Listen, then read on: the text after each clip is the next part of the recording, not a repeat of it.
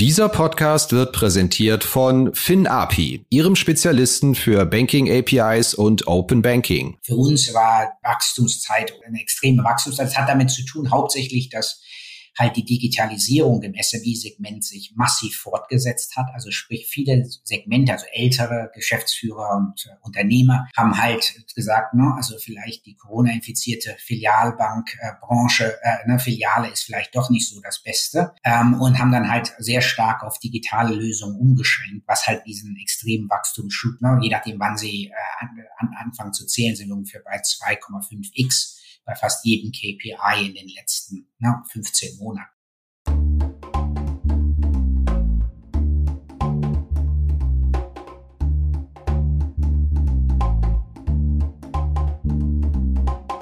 Finanzszene, der Podcast. Jeden Montag mit Gästen aus der Banken- und Fintech-Branche. Hallo und herzlich willkommen bei einer neuen Episode von Finanzszene, der Podcast. Heute blicken wir mal über unsere Landesgrenzen hinweg und zwar nach Großbritannien. Ich habe zu Gast Oliver Prill, er ist CEO der Challenger Bank Tide. Und Tide ist in einem Markt unterwegs in Großbritannien, der auch in Deutschland heftig umkämpft ist. Es ist der Markt für Bankdienstleistungen an kleine und mittlere Unternehmen, kurz SMEs. Ja, und das macht Tide sehr erfolgreich, wie Oliver Prill uns auch erzählt. Es gab im Sommer eine sehr große Funding-Runde, die das Unternehmen mittlerweile mit 650 Millionen Dollar bewertet. Man hat 400.000 Kunden durch Corona eine richtige Beschleunigung der Geschäfte nochmal bekommen. Ja, und ich weiß aus meiner Tätigkeit sehr viele Trends aus Großbritannien im Banking, im Asset Management, im Fintech-Markt. Die kommen mit einer kleinen Verzögerung häufig auch in Deutschland an. Und deswegen freue ich mich sehr, dass wir Prill heute mal löchern durften zu seinem Geschäftsmodell, zu den Rahmenbedingungen des Arbeits zweitens, wie funktioniert das überhaupt in London in der Fintech-Branche zu arbeiten? Kann man sich das überhaupt leisten als einfacher Angestellter? Ohne weitere Verzögerung steigen wir einfach mal ein und legen los. Hallo, Herr Prill, herzlich willkommen bei uns im Podcast. Ja, vielen Dank, dass Sie mich eingeladen wo erwische ich Sie denn gerade? Dass Sie in UK sitzen, weiß ich, dass wir es remote machen auch. Ich habe aber mal geschaut, ich glaube, Ihr Unternehmen Tide hat einen Sitz formal in Bristol, aber auch Büros in London. Klären Sie uns kurz auf. Ja, also in der Tat nicht in Bristol, äh, sondern in London und wir haben auch Büros in, ähm, in Sofia und äh, Hyderabad in Indien. Äh, allerdings sind die unterstützen den UK-Markt. Vielleicht kommen wir noch dazu. Wir gucken uns gerade den indischen Markt äh, an und sind dort im Markteintritt. Äh, aber generell sind das unsere drei Büros. Ich bin der Tag bin in London. Wir arbeiten zurzeit hauptsächlich noch remote. Also insofern bin ich hier auch in meiner Wohnung in London. Wir sehen das bei Tide relativ gelassen, was jetzt das Working from the Office angeht. Insofern lassen wir das auf freiwilligen Basis und denken in vieler Hinsicht auch, dass das die Zukunft sein wird. Insofern bin ich meistens, wenn ich hier bin, äh, ähm, äh, you know, zu Hause und äh, ungefähr einmal pro Woche. Können Sie kurz zusammenfassen für die Hörer, die Ihr Unternehmen noch nicht kennen, was Tide macht? Ja, genau. Also wir sind, werden natürlich oft als Neobank oder als Challenger äh, tituliert, sind allerdings keine Bank und wollen auch keine Bank werden. Also wir sind selber eine Business Financial Plattform Finanzplattform für Geschäftskunden ist wahrscheinlich die beste deutsche Übersetzung. Also wir machen nur äh, äh, Geschäftskunden, also Freiberufler, äh, Selbstständige, ähm, kleinst, kleine Unternehmen. Und wir helfen diesen Unternehmen effektiv ihre äh, Finanz- und äh, äh administrativen Aufgaben zu erledigen. Ähm, also insofern, wir bieten da, wenn man so will, eine eine Lösung an über viele Produkte, die alles sehr eng miteinander verzahnt und insofern den, ähm, den äh, äh, Geschäftskunden, wenn man so will, äh, Zeit spart. Wir machen das eher erfolgreich. Also in England sind, äh, haben wir über sechs Prozent Marktanteil, also über sechs Prozent aller UK-Unternehmen machen ihre äh, ja, Finance and Admin durch Tide und sind, wenn wir eine Bank wären, hätten wir wahrscheinlich die sechstgrößte Geschäftskundenbank in der UK. Gibt es deutsche Fintechs, Challenger-Banken, die ihrer Dienstleistung nahe kommen, von denen Sie sagen, sie ist etwas plastischer vorzustellen? Mir würde da natürlich Holvi, Contist etc. einfallen in Deutschland. Kommt das ungefähr hin? Ja, ich glaube, jeder hat einen leicht anderen Ansatz, aber sind sehr ähnlich. Ne? Holvi, Contest, Penta vielleicht auch noch. Ähm, interessanterweise, vielleicht kommen wir noch zu dem Thema, äh, in Deutschland nicht ganz so erfolgreich wie in der UK, äh, aber das sind sicher Modelle, die unserem sehr nahe kommen. Dann lassen Sie uns doch gleich zu der Frage kommen, warum eigentlich in den UK die Neobanken, Challenger-Banken erheblich mehr Kunden bis jetzt onboarden konnten, als das in Deutschland der Fall war. Ich weiß nicht, wie kommunikationsfähig Sie in Sachen Bewertung und Kunden sind. Ich habe aber gelesen, der letzte Stand müsste 400.000 Kunden gewesen sein von Tide im SME-Bereich. Ist das noch richtig oder mittlerweile ja, genau. schon Also wir, wir gucken uns an, es gibt immer die Differenzierung zwischen Kunden und Konten.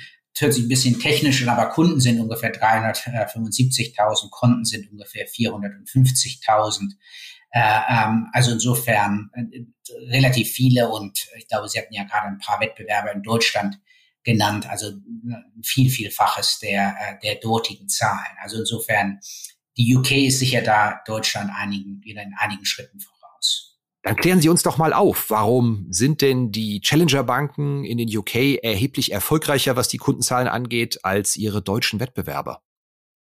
Ja, das ist in der Tat eine interessante Frage. Also ich glaube, das dreht sich um so drei Themenbereiche. Also äh, sag mal, die, ja, wenn man so will, der gesetzliche Rahmen, also Regulation, äh, Talent und wahrscheinlich Finanzierung.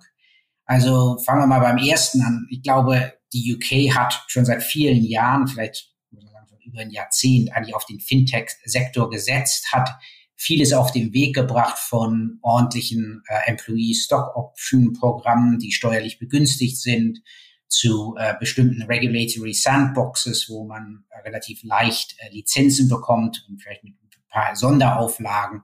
Also insofern, man hat sehr, sehr viel getan und das, glaube ich, hört sich sehr, sehr anders an als in Deutschland, wo, ich glaube, die Politik sich sehr, sehr schwer tut mit Fintechs, äh, ob das jetzt auf der ähm, äh, aufsichtsrechtlichen Seite ist oder auf der auch steuerlichen Seite, wo wir bis heute immer noch kein ordentliches äh, äh Employee Share Option Programm haben. Also insofern, ich glaube, der regulatorische äh, äh Rahmen ist einfach in der UK deutlich dem Deutschen voraus. Der zweite Punkt Talent. Ähm, in der UK ist es so, dass natürlich die englische Sprache ähm, äh, in vieler Hinsicht leichter zu, zu erlernen ist oder bekannt ist, wenn man so als Deutsch. Insofern äh, glaube ich, ist es einfach ein großer äh, Anzugspunkt für Talent. Man muss sich mal die UK Fintech-Szene angucken. Da ist wahrscheinlich nur eine Minderheit britisch, also ein großer Anteil kommt halt aus aller, ähm, aus, aus allen möglichen Ländern. Insofern ein viel richer äh, Talentpool und ähm, ich glaube, das dritte ist die, die, die, die, die Investorenseite. Äh, der natürliche äh, Platz in Europa zu landen, wenn man so will, man US-amerikanischer Finanzinvestor ist, ist wahrscheinlich die UK. Und insofern ist die ganze Investorenszene deutlich entwickelter in der UK als in, in Europa. Ähm, ich glaube, die drei, die drei Punkte, äh, gerade der dritte Punkt, äh, ändert sich jetzt sehr stark. Dadurch, dass so viel Geld in den Markt drängt, guckt man jetzt mehr und mehr auf Kontinentaleuropa. Aber sicher äh, in den letzten paar Jahren war London dort weit, weit voraus, was, die, was äh, das Investitionsvolumen angeht von Finanzinvestoren. Ihre Bewertung liegt, wenn ich es richtig gesehen habe, im Moment bei 650 Millionen Dollar und Sie haben gerade im Sommer ein 100 Millionen Funding hinter sich gebracht. Richtig recherchiert? Absolut richtig. Wir hatten unsere, äh, unsere C-Round und waren dort eigentlich auch relativ stolz. Es geht ja immer nicht nur darum, äh, ähm, ne, die Bewertung und die ähm, äh, die Beträge, sondern wir gucken halt immer auch auf zwei Sachen, zwei weitere Sachen. Einmal bringen wir einen Investor rein, der wirklich Mehrwert liefern kann. Also hier war das jetzt Apex, also wirklich ein sehr namenhafter Investor, der uns äh, auch äh, unterstützen kann in unseren zukünftigen Plänen über das Kapital hinaus. Äh, das ist wichtig. Und das andere sind die Terms and Conditions, oft verschwiegen in der Presse. Äh, man kann natürlich leicht andere Bewertungen hervorrufen, andere Beträge reinholen, wenn man natürlich sehr viel an äh, zusätzlichen Auflagen sich reinholt in die in das Investment Agreement. Das haben wir immer versucht, sehr sauber zu halten. Also insofern war eine super Runde und wir freuen uns, dass wir da Apex für uns gewonnen haben.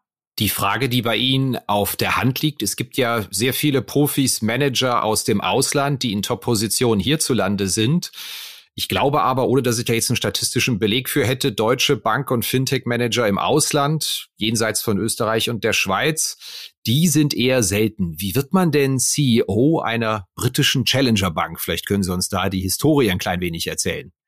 Ja, man muss dazu sagen, ich bin natürlich Deutscher und äh, ähm, fühle mich auch in Deutschland sehr zu Hause. Allerdings, ich bin seit den Teenage-Jahren immerhin irgendwie in England unterwegs gewesen, also schulisch, äh, Universität, äh, dann auch beruflich hin und her. Also bin ich bin wahrscheinlich in der Hinsicht kein äh, Paradebeispiel.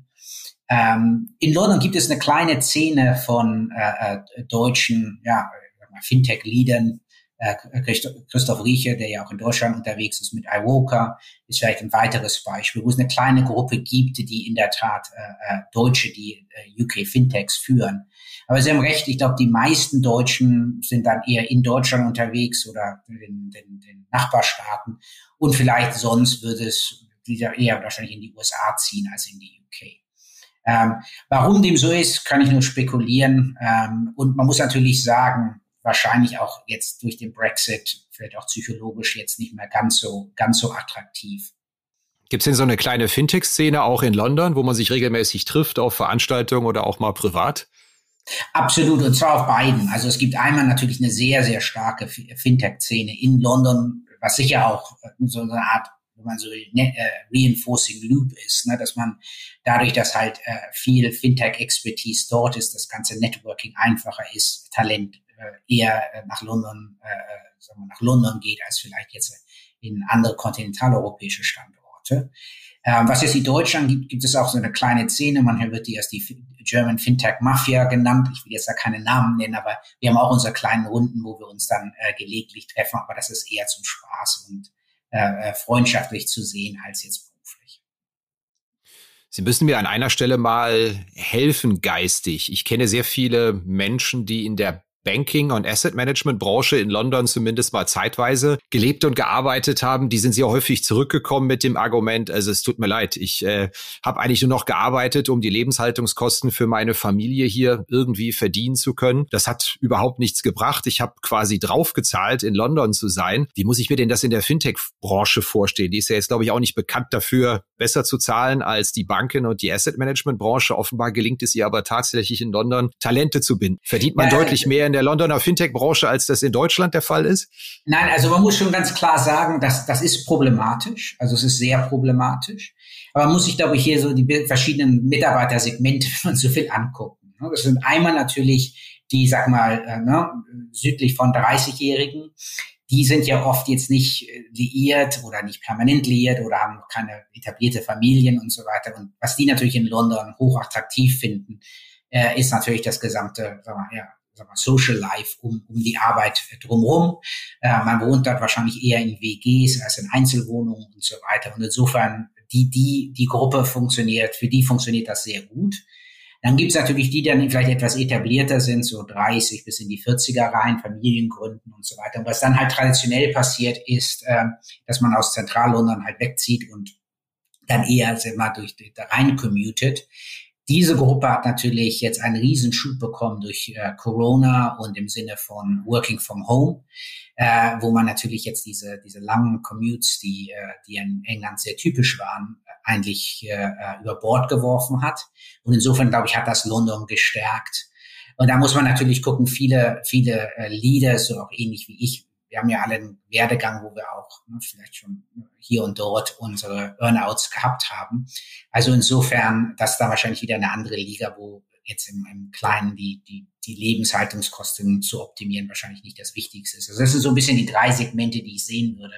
Und insofern, ähm, das wird sehr, sehr aktiv äh, äh, kommuniziert, in, in, also diskutiert in London, gerade diese mittlere Gruppe, die jetzt einfach wirklich sagt, also jetzt bitte zwingt mich nicht zurück nach Zentral-London. Ich kann, das funktioniert doch prima. Ich kann mit meiner Familie jetzt weiter draußen wohnen und kann trotzdem genauso effektiv arbeiten und kann mir diesen ein- bis zweistündigen Commute nach London rein äh, pro Tag sparen. Äh, kommt dann vielleicht einmal pro Woche oder einmal alle 14 Tage und das funktioniert ja auch. Und wir müssen auch sagen, das funktioniert auch bei uns relativ gut. Sie sagen, es funktioniert relativ gut zwischendurch, kam aber so ein Halbsatz, wir haben einen aller unsere Burnouts schon mal gehabt, so als sei das so völlig selbstverständlich. Nee, ich meinte nicht selbstverständlich Burnout, ich meinte Burnout, also Geld, nicht Burnout, Burnout, Burnout. Oh. also dass finanziell vielleicht okay. etwas abgesichert ist. Nein, ich habe sehr früh äh, in meinem Leben äh, äh entschieden, dass man relativ hart seine Work-Life-Balance äh, äh, durchsetzen muss. Also insofern sicher kein Burnout bei mir. Und ich, ich bin auch da immer sehr, sehr episch drauf, dass ich die, die richtige Balance halte. Also so geht es mir um die finanzielle Absicherung. Also ich bin jetzt nicht jemand, der von heute auf morgen auf das Gehalt achtet, sondern für mich geht es eher darum, langfristige Werte zu schaffen. Das wollte ich damit ausdrücken. Dann ist ja gut, dass ich nachgefragt habe, nicht, dass es der eine oder andere Hörer auch äh, sich verhört hat. Obwohl ich Kopfhörer auf den Ohren habe, äh, kam das verdächtig nah an die Sache dran.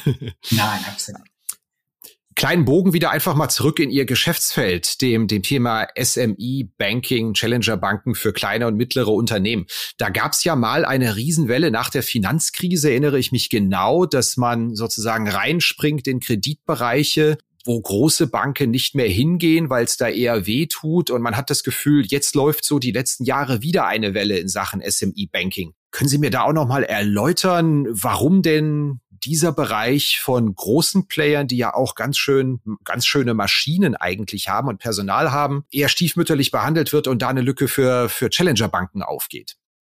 Ja, ist sehr, sehr interessant. Ich glaube auch die Wellen sind leicht unterschiedlich. Also die, die erste Welle, wenn man sie so nennen darf, war genau wie Sie sagen, sehr kreditbezogen. Also es war nicht jetzt im Sinne kein richtiges SME Challenger Banking, sondern es waren eher Credit Verticals, ne, wenn man sie so nennen will. Sie sind reingegangen in etwas, was Banken für, für lange Zeit nicht unterstützt haben, auch immer noch nicht, also den, den, den Subprime-Sektor, den Near-Prime-Sektor. Natürlich immer unter der Prämisse, dass man vielleicht äh, ne, durch, durch moderne Technologie, äh, Machine Learning und so weiter besser Kredite vergeben kann. Ähm, das, glaube ich, hat auch relativ gut funktioniert. Also ich kann jetzt nicht die Zahlen sagen für, für Deutsche, aber in der UK waren vor der Finanzkrise, also vor der Corona-Krise ungefähr 30 Prozent der gesamten Kredithauslage im äh, Geschäftskundenbereich äh, durch, durch Alternative Lenders, also Fintechs, aber auch andere, sagen wir mal, nicht bankäre ähm, äh, Spieler. Äh, und insofern hatten, haben wirklich zu der Wirtschaft, äh, der Wirtschaft einen wirklich nennenswerten Beitrag geleistet. Das wurde jetzt in der, in der Corona-Krise aber durch Staatskredite ziemlich ersetzt. Das heißt, es gab ja eigentlich gar kein normales Lending. Ich bin aber ziemlich sicher, dass diese erste Welle oder diese, diese Alternative Lending Welle äh, weiter gut funktionieren wird. Und jetzt, wenn die ganzen Staatskredite jetzt auslaufen und äh, dann, dann normales Lending zurückkehrt, äh, dort wieder ihren Platz finden werden.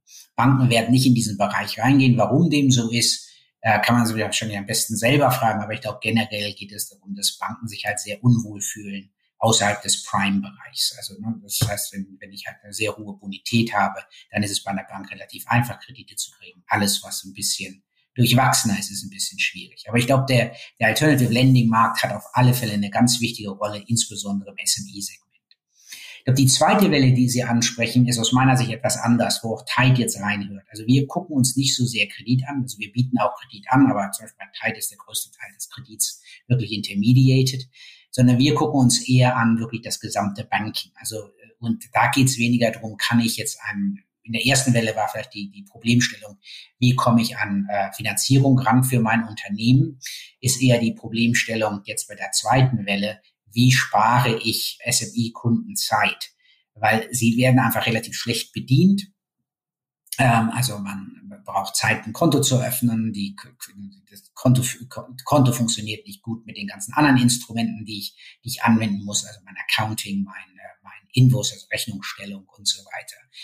Und äh, all diese Spieler, die jetzt äh, dort äh, sich etablieren, inklusive Tide, zielen letztendlich darauf ab, äh, all diese Produkte eng miteinander zu verzahnen, um halt den, dem, den Geschäftskunden wirklich Zeit zu sparen. Und das ist ganz wichtig, da die, diese, diese Geschäftskunden, wir denken ja immer so an den Mittelständler mit seiner kleinen Finanzabteilung und so weiter. Das ist ja nicht das Segment, über das wir hier reden. Wir reden hier ja eigentlich über Micro-Businesses, wo die, die sie eigentlich im Wesentlichen dadurch auszeichnen, dass sie halt gerade keine äh, äh, separate Finanzfunktion also, äh, haben. Also insofern macht der ne, der Geschäftsführer, der Selbstständige, macht es entweder selber oder hat vielleicht so eine so eine Sonderkraft, die aber auch gleichzeitig den Einkauf, Personalmanagement und so weiter macht. Insofern die ganze Proposition dieser zweiten Welle ist halt, geht, dreht sich halt sehr darum, Zeit zu sparen, Sachen zu automatisieren, Sachen intuitiv darzustellen. Die ganze Barriere zwischen Bankprodukten und Nicht-Bankprodukten im SME-Segment äh, äh, zu, äh, zu durchbrechen. Also zum Beispiel bei Tide, jetzt wenn Sie eine Rechnung schreiben über unsere Plattform, kommt automatisch ein Knopf hoch, wollen Sie das fakturieren, wollen Sie es chasen, wenn das, der Betrag reinkommt, wird er automatisch im Konto zugeordnet und all das wird dann automatisch in ihr Buchhaltungssystem überführt. Also eigentlich ja alle separate Produkte, die aber halt eng verzahnt dann wirklich dem dem, äh, dem, äh, dem Selbstständigen, dem Geschäftsführer wirklich Zeit ersparen. Also so sehe ich die Wellen eins und zwei als äh, sehr, sehr unterschiedliche Ansätze. Sie haben selbst gesagt, anfangs, Sie sind keine Bank, Sie sind eigentlich ein Zahlungsdienstleister. Mit wem arbeiten Sie denn da zusammen, um Bankdienstleistungen anzubieten? In Deutschland bedienen sich ja sehr viele Akteure Banking as a Service Anbietern. Wie machen Sie das in den UK als Tide? Ja, ähnlich. Also wir, wir gucken uns erstmal an, also wir sind der festen Meinung, halt, dass wirklich diese, diese Sachen zu verknüpfen, äh, da dass da drin der, der Hauptmehrwert liegt. Und in diesen Produkten bieten wir meistens ein Tide-Label-Produkt an, also ein Tide-Produkt und ein Partner-Label-Produkt, also wo die Marke des, äh, des, des Partners dann auftaucht. Also Sie können Tide-Kredit haben, Sie können aber bei uns einen iWoker-Kredit haben, selbst ein Barclays oder Lloyds-Kredit, das wird bei uns angeboten. Ähm, also Sie haben diese, diese Auswahl an, an, an Produkten und Produktmarken. Jetzt, was die Tide-Produktlinien angehen, sind wir in der Tat der Meinung, dass die Zeit, wo man Full Stack anbietet, äh, eigentlich etwas passé ist. Äh, der Grund dafür ist, dass oft im Deep Manufacturing einfach Skaleneffekte zählen. Also wenn Sie sich in Deutschland eine Solaris Bank angucken oder in der UK eine Clearbank, die halt so Banking as a Service Provider sind. Das Ziel dieser Organisation ist ja massives Volumen durch ihre äh, durch ihr Setup zu jagen und damit sehr niedrige Unit Costs äh, zu erhalten. Äh, das kann ein einzelner Spieler nie darstellen, äh, es sei denn, er erreicht wirklich sehr, sehr hohe äh, sehr, sehr hohe Zahlen. Und insofern versuchen wir halt bei einem Tide Label Produkt, wir geben immer das Beispiel, das ist wie ein iPhone, also designed by Apple, but not manufactured by Apple. Und das ist das Gleiche. Also der, das Tide Geschäftskonto ist designed by Tide, aber technisch bedienen wir uns da der Clearbank, also effektiv, wenn man so will, der, der britischen Solar, also Solaris Bank Äquivalent. Ähm, und das funktioniert sehr, sehr gut. Letzte Frage, bevor wir zu unserer Rubrik Blitzrunde kommen. Machen die Zinsen einen fundamentalen Unterschied zwischen den UK und in Kontinentaleuropa zu arbeiten? Ich höre immer, die US-Geschäftsmodelle von Neobrokern, Neobanken, das ist sehr häufig schlicht die Zinsarbitrage. Da gibt's halt noch ein paar Zinsen, mit denen man arbeiten kann, wenn man von Kunden Einlagen bekommt ich sehe, in UK gibt's immerhin noch ein bisschen was Schwarzes eigentlich, sowohl bei der, bei der Notenbank als auch, wenn man als Sparer unterwegs ist. 0,1, 0,2 Prozent sind da immer drin. Macht das einen Unterschied für Ihr Geschäftsmodell? Oder spielt das Nein, auch keine nicht Rolle? Im Wesentlichen, nicht im Wesentlichen. Also bei uns, man muss ja bei ihr, glaube ich, hier immer unterscheiden. Ich glaube, Sie sprechen sehr stark die, die Konsumenten, ne, äh, Neobanken an. Ich glaube, da ist es in der Tat so. Also sowohl Zinsarbitrage als auch äh, äh Interchange spielen da eine sehr große Rolle. Wir sind, glaube ich, ein bisschen ausgewogener. Also wir verdienen auch hauptsächlich durch den Zahlungsverkehr, aber ein bisschen ausgewogener als jetzt äh, äh, vielleicht einige der, der, der konsumentenorientierten Neobanken. Insofern glaube ich nicht, dass das die Hauptrolle spielt. Ich glaube, in Deutschland ist eher so die Thematik oder in den angelsächsischen Ländern ist eher die Thematik, dass die, die äh, ähm, Geschäftskunden, also die Kleinstunternehmer, wenn man anders titulieren will, äh, wirklich, wirklich sehr, sehr, äh, sehr schlechte Banking-Erfahrung hatten, also sehr schlecht bedient wurden. In Deutschland insbesondere dadurch, dass es halt die Sparkassen und die Volksbanken gibt, die vielleicht nicht unbedingt ein äh, äh, exzellenten Service liefern, aber sie liefern jedenfalls einen Service. Also man kann dort effektiv ein Konto öffnen, wenn man Geschäftskunde ist. Das ist ja gar nicht gegeben. Also in der UK ist es für viele Geschäftskunden gar nicht möglich, bei einer großen Bank äh, ein Konto zu öffnen. Und das sind, glaube ich, eher die Unterschiede, dass es halt in der Banken, in der Struktur der Bankenlandschaft äh, da erhebliche Unterschiede gibt, eher als jetzt Zinsen oder Interchange. Also wir mussten seitens Finanzszene auch feststellen, als wir unser Unternehmen gegründet haben, dass es gar nicht so einfach ist, bei einer großen Bank einen Termin zu bekommen, um ein Konto zu eröffnen. Also insofern, das, das Thema stellt sich hier in Deutschland gleichermaßen, kann ich Ihnen aus Erfahrung Vielleicht sagen. sollten wir uns ja mal Deutschland angucken. Ja, haben Sie da Pläne oder fühlen sich in UK und in anderen Expansionsmärkten wohl, die Sie genannt hatten? Sie hatten Indien angesprochen. Ja, also wir, wir, wir, ähm, äh, wir haben uns ja relativ stark in der UK etabliert und wollten eigentlich auch erstmal ein Land richtig cracken. Äh, wir gucken uns jetzt Indien an. Wir sind schon traditionell äh, seit langem in Indien unterwegs, dass wir dort ein großes Development Center haben. Wir konnten einfach in London nicht genug Software Engineers äh, hiren und insofern äh, äh, gucken wir uns jetzt Indien an, haben dort jetzt auch schon Alpha unterwegs. Das wird jetzt gerade langsam hochgefahren und nächstes Jahr kommt dann der, der Rollout dort. Und dann gucken wir uns weitere Länder an. Äh, wir haben da noch keine Entscheidung getroffen, also ob da jetzt Kontinentaleuropa drin ist oder nicht, ist, äh, ist die Frage ist offen. Ähm, äh, und wir gucken uns eher so Fundamentalfragen an, die Sie gerade besprochen haben. Wie, wie groß ist der Pain Point dort? Wie sieht die, die Competitive Landscape aus? Und äh, äh, Kontinentaleuropa ist da sicher eine Option.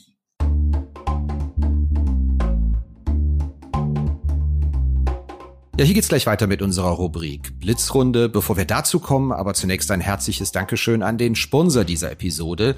Das ist FinAPI.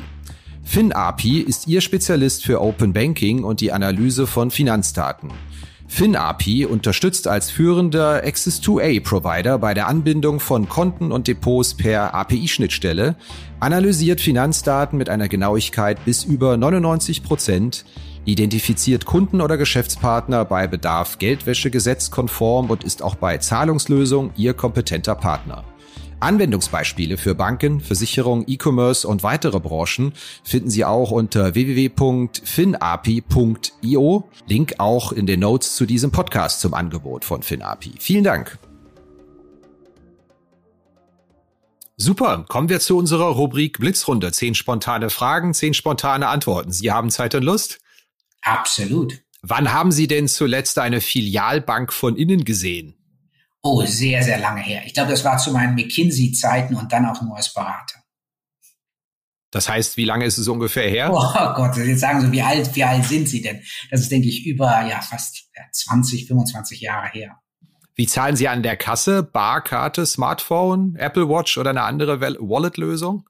Also ich muss Ihnen sagen, in der UK habe ich eigentlich seit Jahren jetzt kein Cash mehr benutzt. In Deutschland fühlt man sich manchmal, also vor der äh, Corona-Krise immer etwas beschämt, wenn man äh, kleine Beträge mit Karte zahlt. Das, glaube ich, hat sich geändert. Also ich versuche immer mit Karte zu zahlen, aber in Deutschland leider immer noch ein bisschen mit Bar, wenn ich mich unwohl fühle, mit Karte zu zahlen, weil es einfach nicht dem Norm entspricht. Aber generell absolut Kartenmensch.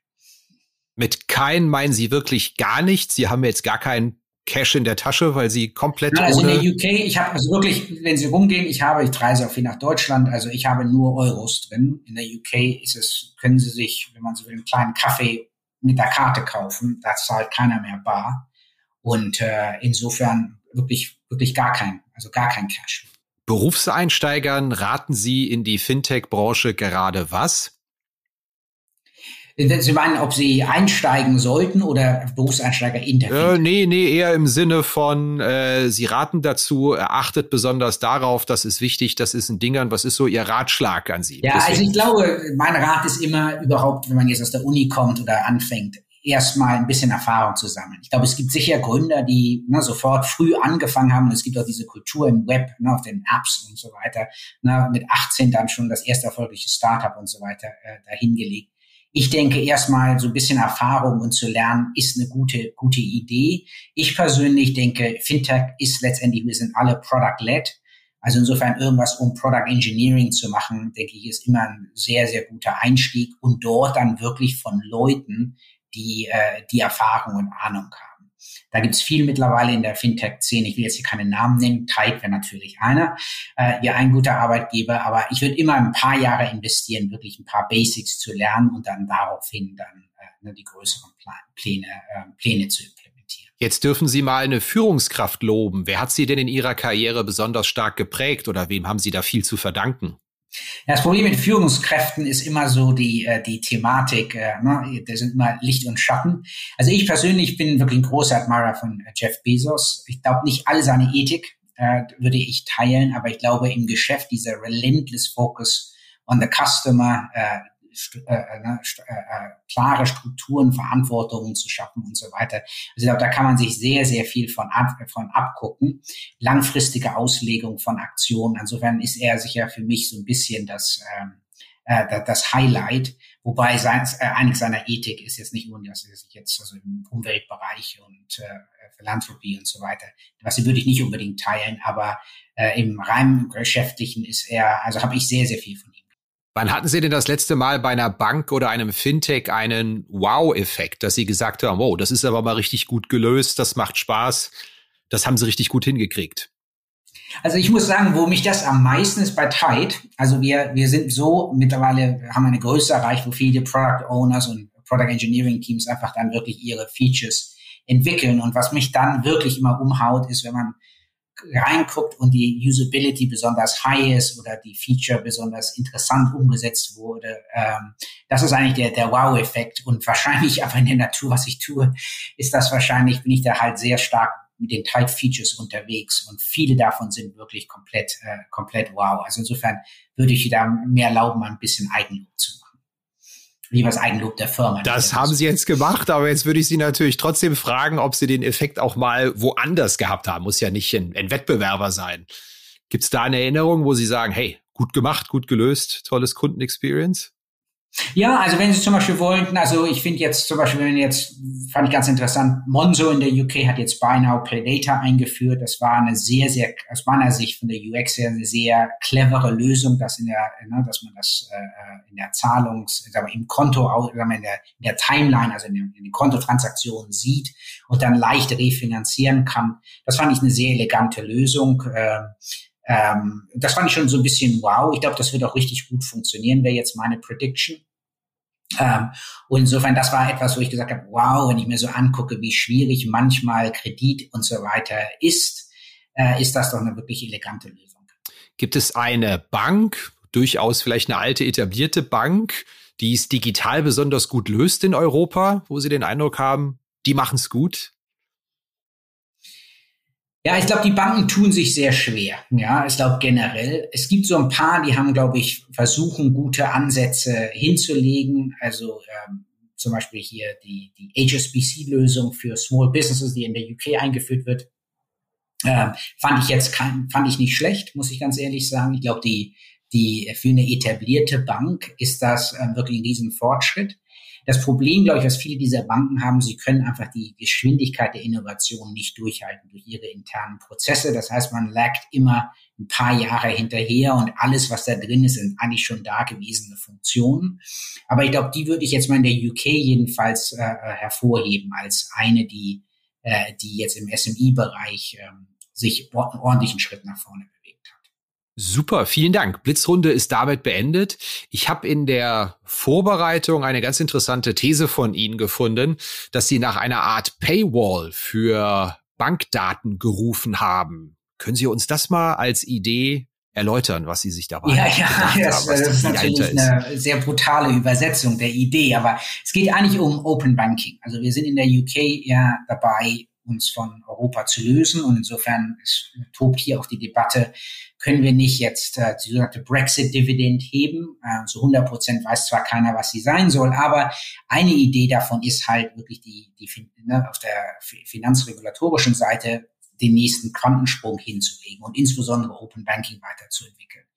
Glaube, der, der Punkt, den ich versucht habe zu machen, ist, dass das Basis Open Banking, also das Open Banking, was jetzt fun äh, funktioniert, ist ja eher so eine, ja, also, also aus, also aus britischer Sicht äh, äh, so dirigiste äh, wo man durch Regularien Banken dazu zwingt, die Daten, für die sie ja irgendwann mal ne, Kunden akquiriert haben und die in ihren Systemen auch mit Kostenbelag belegt sind, äh, sind äh, kostenfrei zur Verfügung stellt.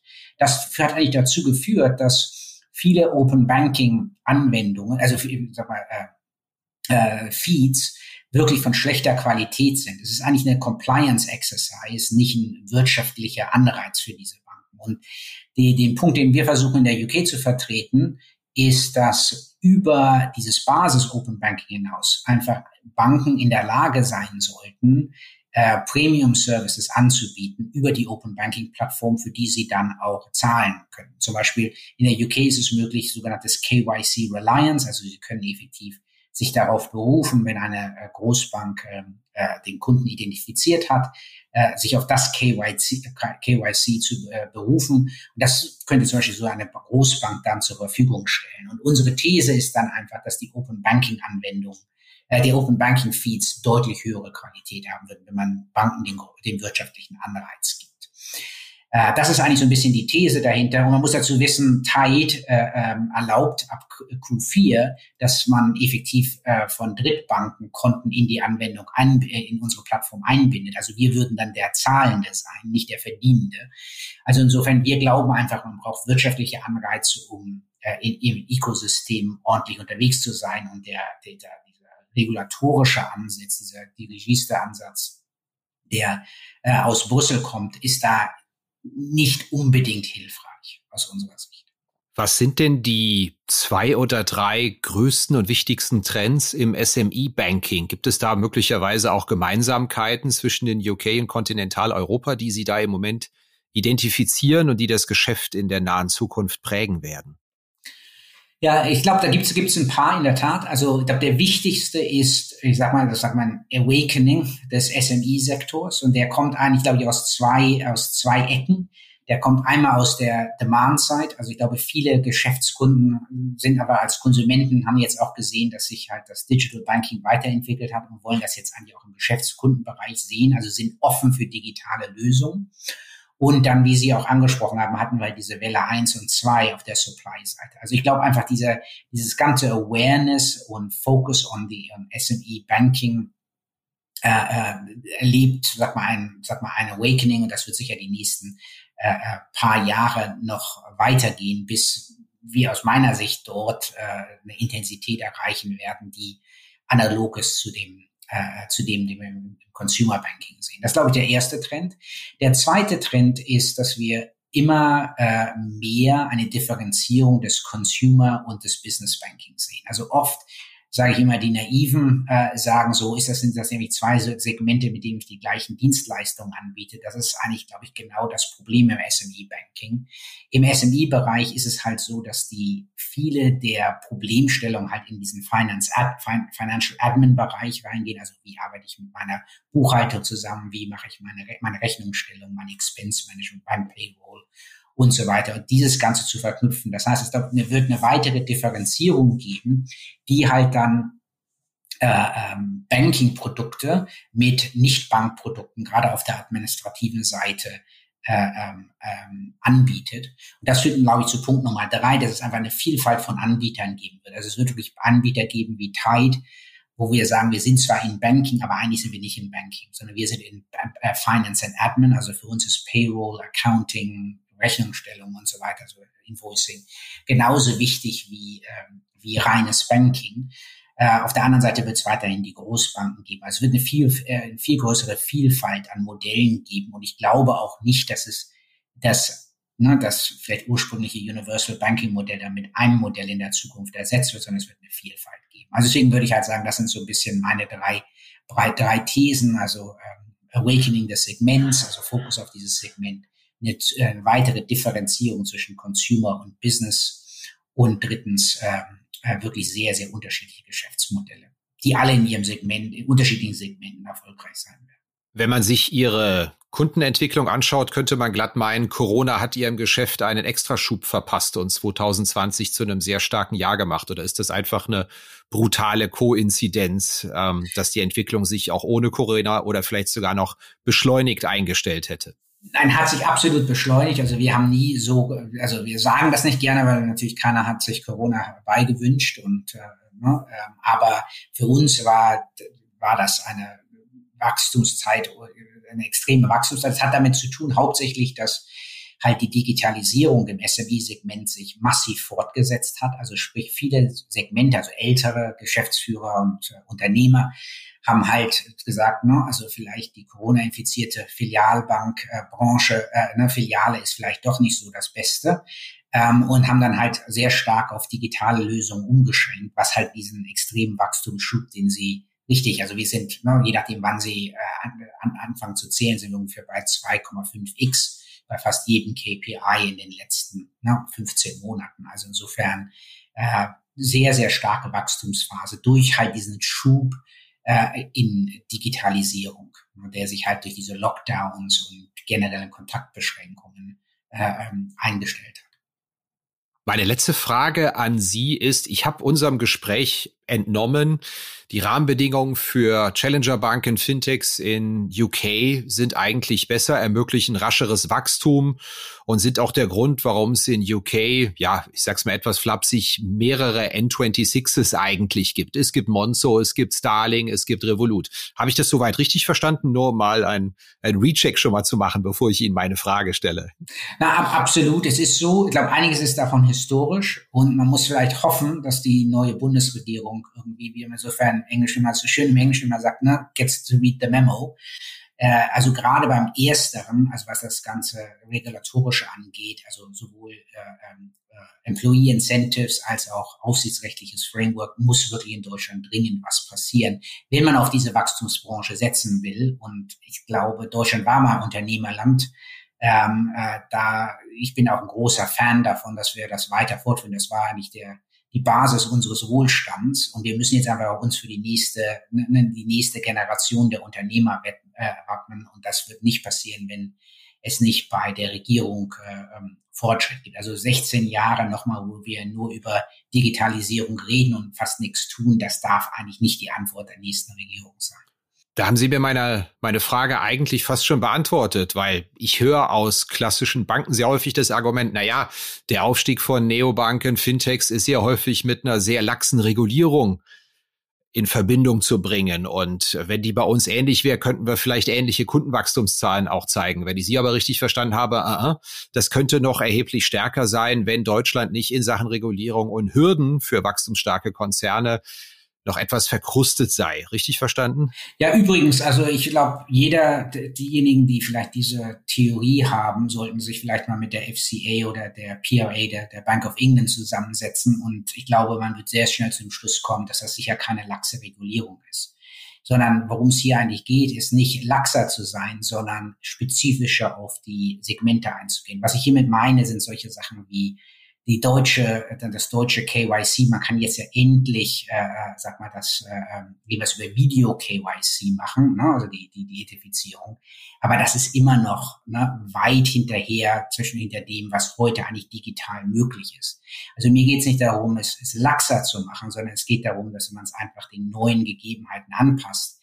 Ich glaube, das Hauptproblem in der deutschen Politik und äh, wahrscheinlich auch in den Aufsichtsbehörden, Steuerverwaltung und so weiter, ist einfach, dass man einfach komplett äh, das Expertise nicht hat. Und der, der, in der UK ist es halt sehr ähm, äh, häufig, dass man halt Leute aus der Wirtschaft bittet, äh, beizutragen, wie man jetzt Sachen, sag mal, umändern kann, um die Wirtschaft voran, also um das, um das Land voranzubringen. Und ich glaube, das fehlt in Deutschland. Also es geht hier nicht um Lachs, es geht darum, um äh, ne, digital, digitalisierungsfreundlich äh, ähm, die ganze Sache auszurichten. Allerletzte Frage, wenn Sie die komplett freie Auswahl hätten, eine Challenger Bank auf einem weißen Blatt Papier neu zu bauen, in welcher Stadt würden Sie das tun, wenn Sie wirklich überall gleiche Rahmenbedingungen hätten und sich einfach entscheiden müssten, die soll es sein? Also Stadt kann ich Ihnen nicht sagen, aber ich würde wahrscheinlich mich entweder für Brasilien oder Indien entscheiden. Ich glaube, das ist einfach, äh, das ist vielleicht eine sehr lange Antwort zu Ihrer kurzen Frage, aber die Märkte sind sehr groß, die Digitalisierung setzt sich da extrem fort, die Regulierung, äh, also die, die Regierung, Regierenden versuchen wirklich die Digitalisierung zu nutzen, um die, das, die Länder voranzubringen. Und das sind aber ideale Bedingungen. Ja, das war's wieder mit dieser Episode von Finanzszene, der Podcast. Wir bedanken uns nochmal sehr herzlich bei FinAPI, Ihrem Spezialisten für Banking, APIs und Open Banking. Redaktion und Host Christian Kirchner. Coverdesign Elida Atelier Hamburg. Produktion und Schnitt Podstars bei OMR Hamburg. Musik Liturgy of the Street von Shane Ivers www.silvermansound.com.